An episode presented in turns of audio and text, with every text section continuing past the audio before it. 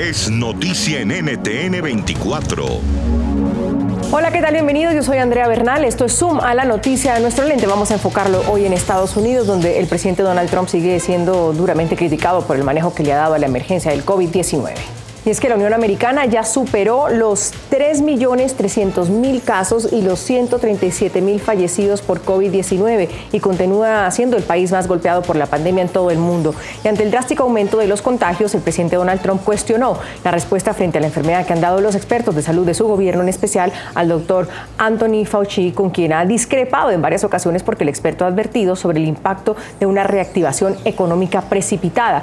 Detractores han arremetido contra el mandatario por el manejo que le ha dado a la crisis, unas críticas que lo llevaron a usar por primera vez una mascarilla en público.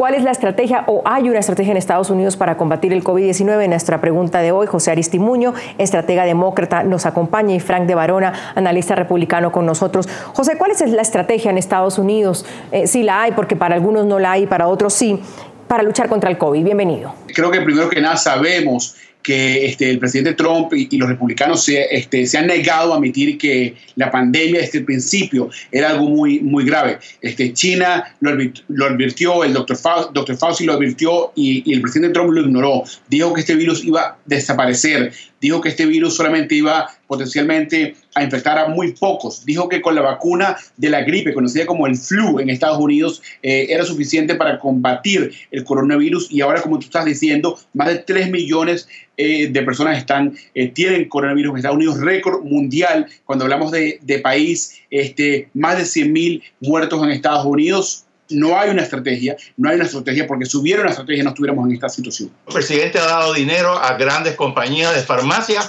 para que se espera antes de este año tener una vacuna contra este virus chino que China lo envió a Estados Unidos para destruir la economía y sobre todo para destruir al presidente Trump, que ha sido el único presidente en la historia que se ha enfrentado contra este país diabólico con un dictador Xi Jinping sanguinario que ocultó la pandemia junto a la Organización Mundial de la Salud. Ellos sabían que ese virus había salido del laboratorio de virología de Wuhan, laboratorio que el presidente Obama y el doctor Fauci le dieron 7.2 millones de dólares para que experimentaran con murciélagos. NTN 24, el canal internacional de noticias con información de interés para los hispanos en el mundo.